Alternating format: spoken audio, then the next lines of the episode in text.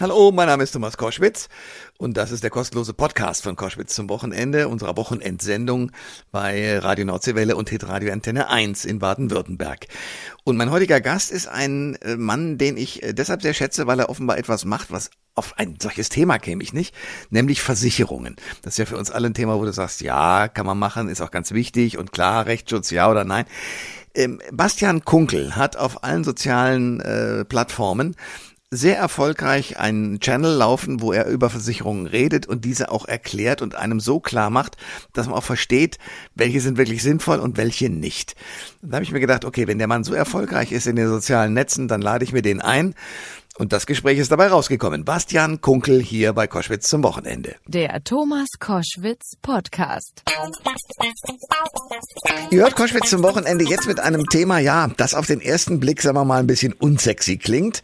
Auf den zweiten aber eines ist, mit das man sich wenigstens ein bisschen auskennen sollte. Bei den meisten scheitert es schon am Grundwissen. Also bei mir war das auch so.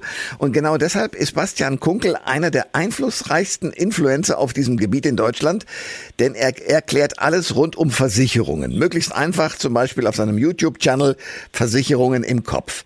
Aktuell ist übrigens sein erstes Buch dazu erschienen, das heißt Total verunsichert. Also das ist das Un ist in Klammern zu sehen äh, was du mit 18 über Versicherungen wissen solltest, aber mit 30 immer noch nicht weißt. Jo, so ist es mal. Bastian Kunkel, herzlich willkommen. Servus, Thomas, grüß dich. Ja, schön, dass ich hier in deiner Show sein darf. Sehr, sehr gerne. Warum äh, hast du die Versicherungsbranche äh, sozusagen äh, so für dich als Thema gefunden, weil es ja wirklich eigentlich ja unsexy ist, oder? Sie ist maximal unsexy. Es ist ein Thema, wo niemand morgens aufwacht und sagt, ja, geil, heute kümmere ich mich mal um meine Versicherung. Ich habe so richtig Bock drauf. Ja. Das passiert, glaube ich, gar nicht. Und äh, wenn doch, dann haben die Leute, wie du gerade gesagt hast, äh, Versicherungen im Kopf, ja, und dann würde ich aber mal zum Arzt gehen. ähm, denn tatsächlich, ähm, die Marke heißt ja Versicherungen mit Kopf, ähm, dass man eben dieses Thema so ein bisschen mit Köpfchen angeht. Ja, und du hast ja schon gesagt, es geht doch alle an. Jeder da draußen, jeder, der gerade zuhört, hat Versicherung. Ja, Ausnahmslos. Ja, und genau da sind wir bei einem Thema, was man immer gerne von sich wegschiebt. Also du hast ja auch den Untertitel, wenn du mit, was du mit 18 über Versicherungen wissen solltest, aber mit 30 immer noch nicht weißt. Ich ergänze, auch mit 66 habe ich noch keine Ahnung oder von vielen Dingen keine. Hast du verstanden, äh, warum so wenig Menschen wirklich etwas wissen fundiert über Versicherungen? Ich glaube, das hat vielerlei Gründe. Man könnte jetzt anführen, man lernt darüber nichts in der Schule. Ja, dann gibt es aber auch Gegenstimmen, die sagen, gut, das ist aber halt kein Thema für die Schule. Das muss sich jeder selbst aneignen. Und wenn man sich das selbst aneignen möchte, dann wird es oder wurde es ähm, dann schwierig, ja, weil das Thema dann doch sehr komplex ist. Also ich glaube, viele da draußen haben schon die Motivation, ja, ich will mich jetzt drum kümmern, fangen an und stellen fest, wow, puh.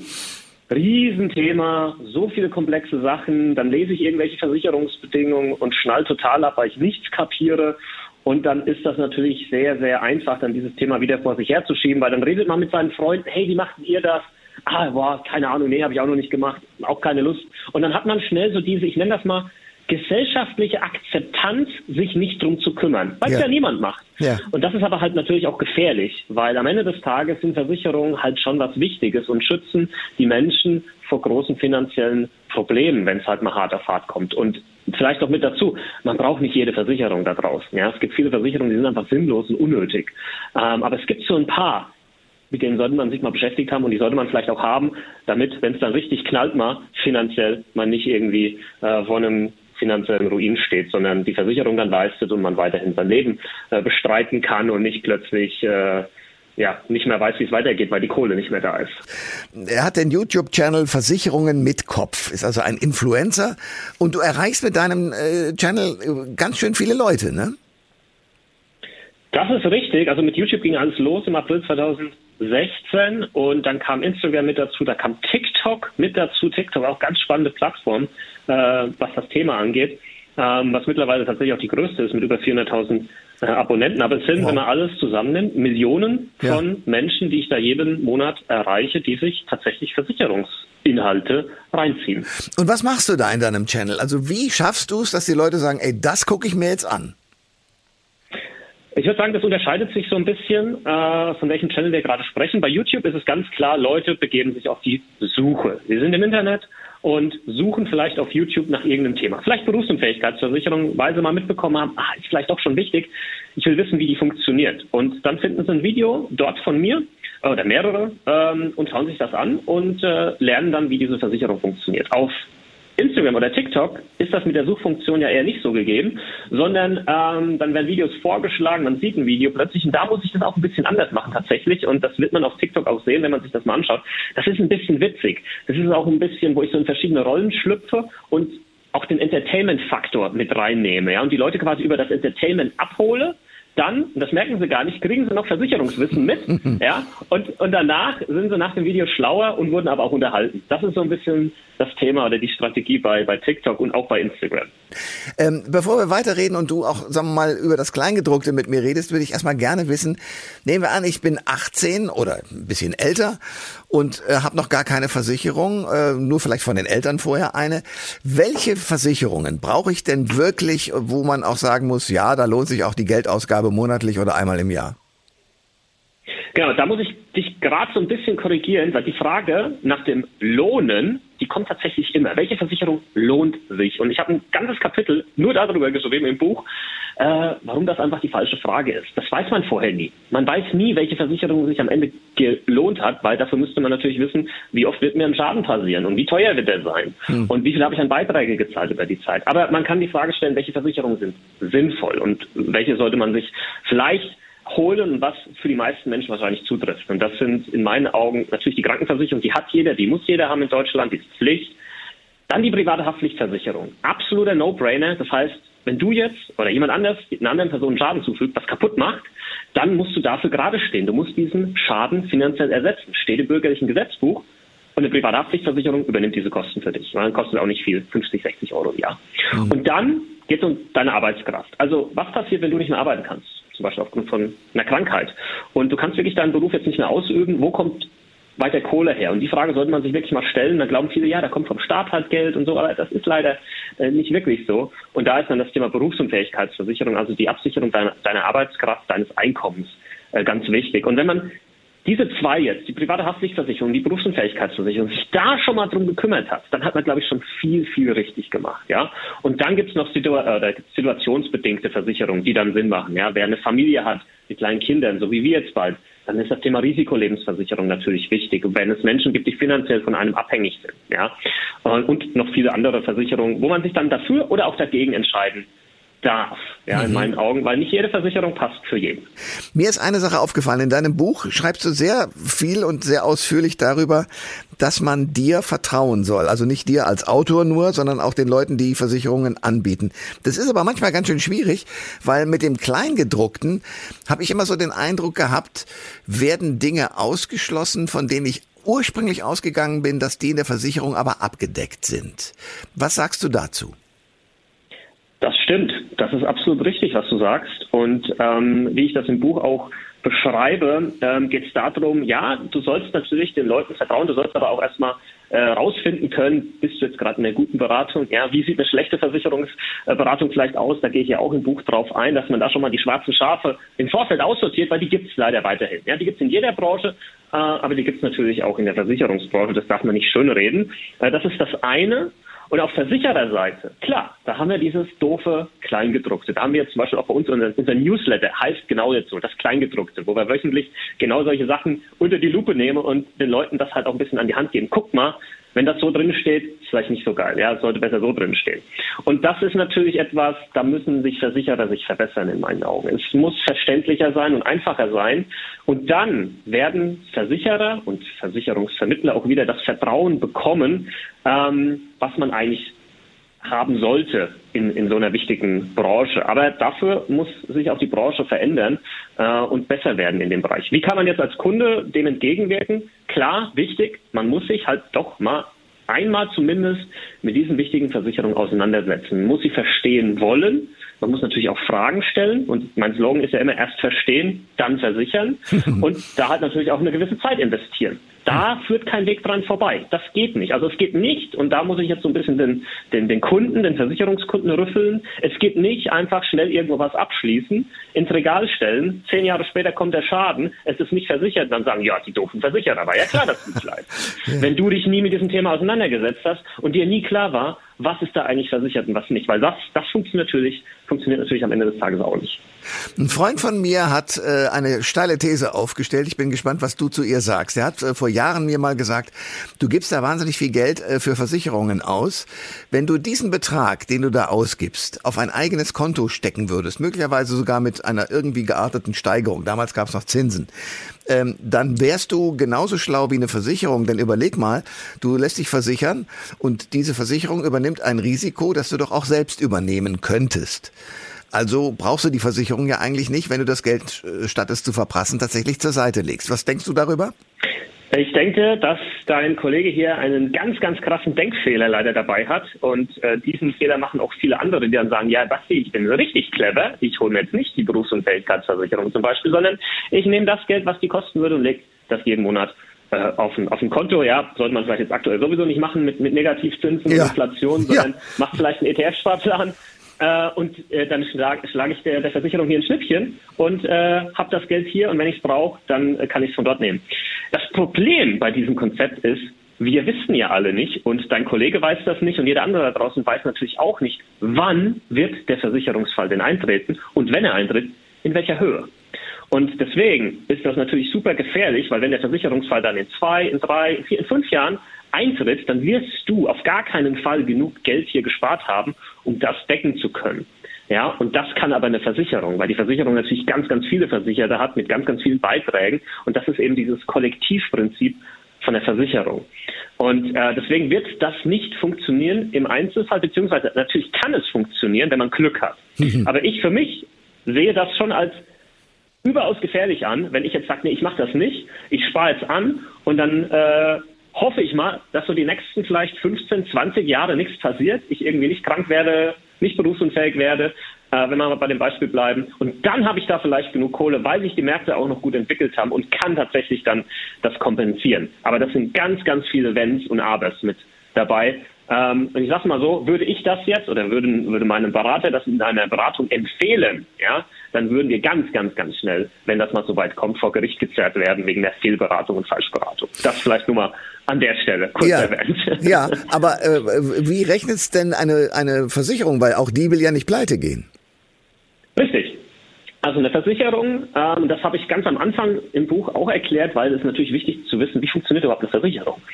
Ähm, eine Versicherung kann quasi aufgrund der Masse an Menschen, die sich versichern, ähm, ein Risiko abschätzen anhand von empirischen Werten, Statistiken und so weiter und so fort. Und dadurch kann die Versicherung natürlich dann auch ein Preisschild dranhängen an die Berufsunfähigkeitsversicherung, vielleicht für dich, für Thomas oder für mich oder für jeden anderen da draußen, weil sie wissen, okay, äh, für eine Person diesen Alters in dem Beruf ist es so und so wahrscheinlich, dass sie berufsunfähig wird und deswegen kostet das jetzt so und so viel. Aber das jetzt selbst für eine Person nur quasi herauszufinden, dieses Risiko, das geht halt schlichtweg nicht. Aber es geht, wenn du eine breite Masse hast, ja. Und das ist eben äh, so ein bisschen das Prinzip äh, der Versicherung, wo sie sagen, hey, wir sind jetzt hier, keine Ahnung, sagen wir mal, tausend Leute, ein paar von euch werden berufsunfähig. Keine Ahnung wer, ähm, aber wir nehmen jetzt einfach mal so ein, von jedem von euch einen Beitrag, ja, der so passt. Das haben wir so ein bisschen aussortiert. Ja, du hast einen risikoreicheren Beruf, du zahlst ein bisschen mehr. Deine ist vielleicht nicht so risikoreich, du zahlst ein bisschen weniger. Und wenn einem von euch was passiert, dann quasi trägt das Kollektiv dazu bei, dass diese Person finanziell kompensiert wird. Und das ist ja eigentlich ein super geiler Gedanke, ja, dass äh, viele dann dafür einstehen finanziell, wenn einem was passiert, wo dieses einzelne Risiko einfach nicht abschätzbar ist, wann und ob und in welcher Höhe es eintreten wird. Also der Versicherungsgedanke an sich ist eigentlich richtig cool. Nur müssen die Versicherer wieder, ich habe vorhin schon gesagt, dran arbeiten, dass, dass man wieder dieses Vertrauen gewinnt natürlich auch in diese Branche.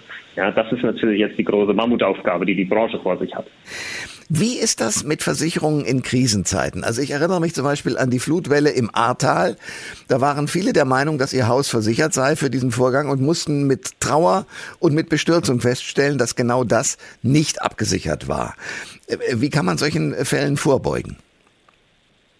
Ja, das war natürlich dramatisch. Ich wusste, als ich gesehen habe, dass das losgeht, äh, mit dieser Flut und, und Häuser teilweise weggeschwemmt werden, wusste ich, was danach kommt. Ich wusste, es wird ganz, ganz viele Menschen geben, die genau die Versicherung, die man da braucht, nicht haben. Und die Menschen stehen dann vor dem ja, finanziellen Aus im, im schlimmsten Fall. Und ähm, eine Wohngebäudeversicherung, das, das hat, die hat eigentlich jeder, der ein Haus besitzt.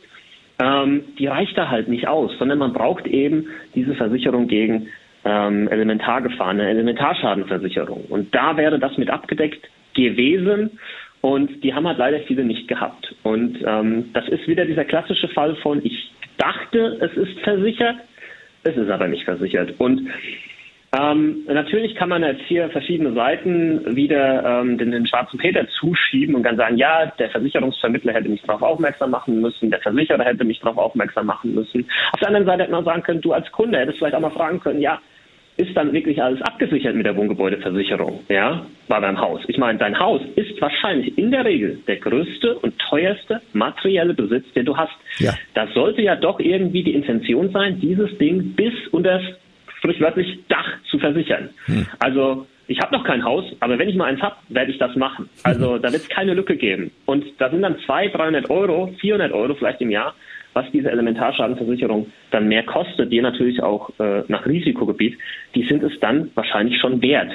Ja, und deswegen ähm, auch hier wieder zwei Seiten der Medaille, wie man das Ganze beleuchten soll. Aber es war natürlich dramatisch und jetzt wird ja auch darüber gesprochen, soll diese Versicherung Pflicht werden tatsächlich, ähm, weil wir werden wahrscheinlich damit rechnen müssen, dass das nicht das letzte Mal passiert ist in dieser Form und vielleicht noch in anderen Gebieten in Deutschland passieren wird. Bastian Kunkel ist bei Koschwitz zum Wochenende, hat das Buch geschrieben, total verunsichert, was du mit 18 über Versicherungen wissen solltest, aber mit 30 immer noch nicht weißt, den man auch sehen kann, äh, zum Beispiel bei YouTube in dem Channel Versicherungen mit Kopf. Jetzt geht demnächst, also A, sind wir mitten in den Ferien in, in dem einen oder anderen Bundesland und die Sommerferien kommen demnächst auch. Und da gibt's ja so die Klassiker. Was muss ich da versichern? Denn Corona schwebt ja so als Damoklesschwert immer noch über uns. Und Reiserücktrittversicherungen haben ja nicht automatisch das mit drin, oder doch? Genau, automatisch in der Regel nicht. Natürlich haben jetzt einige Versicherer ihre Tarife abgedatet und äh, dann sind solche Geschichten mit dabei, dass wenn man jetzt auf Corona positiv getestet wurde, irgendwie mit einem äh, PCR-Test, äh, dass das dann irgendwo versichert ist oder wenn, man dann im Ausland ist und dort plötzlich positiv äh, getestet wurde und deswegen nicht mehr in den Flieger kann und nicht mehr zurückfliegen kann, dass es da eine Leistung gibt und so weiter und so fort. Es gibt ja ganz, ganz viele äh, verschiedene Szenarien, die äh, hier abgebildet werden können. Und da sollte man, wenn man so eine Versicherung abschließt, also eine Reiserücktrittsversicherung oder eine Reiseabbruchversicherung, schon genau nachschauen, vielleicht auch nochmal sich die zusätzliche Mühe machen, beim Versicherer anzurufen und sagen, guck mal, Szenario XY wäre das jetzt versichert. Und wenn der Versicherer sagt, ja, das ist so, dann vielleicht auch noch fragen, könnt ihr mir das bitte schriftlich zuschicken? Ja, das ist so ein kleiner Tipp. Könnt ihr mir das bitte schriftlich zuschicken? Immer mal bei solchen Geschichten sich was schriftlich geben lassen, das ist nie verkehrt. Und ähm, dann kann man so eine Versicherung natürlich entsprechend noch äh, abschließen. Ähm, ich, ich würde jetzt mal sagen, es macht halt nicht immer Sinn, eine Reiserücktrittsversicherung abzuschließen oder eine Reiseabbruchversicherung. Ähm, es kommt immer auf den Wert der Reise halt auch an. Wenn das jetzt der große Familienausflug ist, auf den man fünf Jahre hingespart hat, der 6.000, 7.000 Euro kostet, klar, okay, dann macht das wahrscheinlich Sinn, weil es vor allem aktuell vielleicht noch zu viele Risiken gibt, äh, dass das schief geht.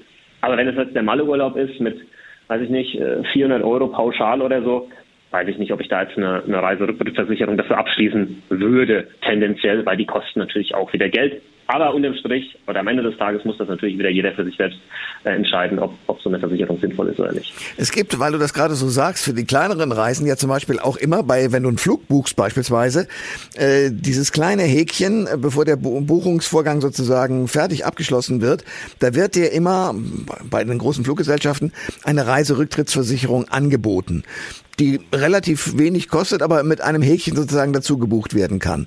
Ist das sinnvoll? Ich tue mir da ein bisschen schwer. Ja, okay. Ich, ich würde gerne mal die Gegenfrage stellen, äh, weil da gibt es ja dann auch Versicherungsbedingungen, die man anklicken kann. Wie viele von den Leuten, die dann sowas mit abschließen, lesen sich das vorher durch?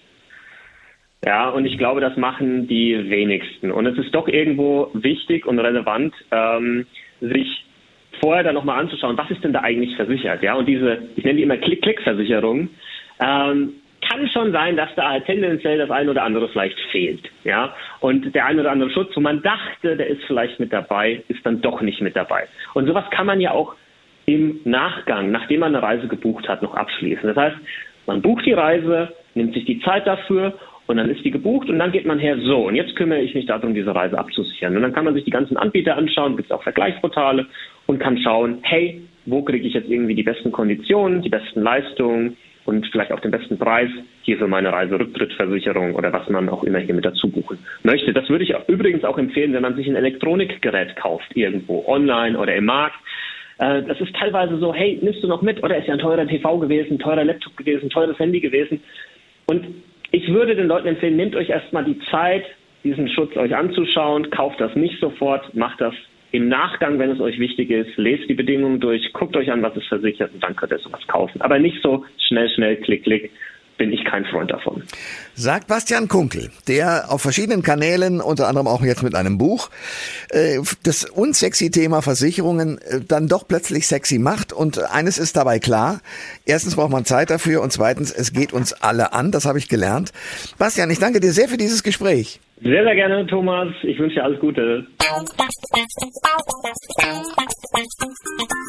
Alle Informationen zur Sendung gibt es online auf thomas-koschwitz.de.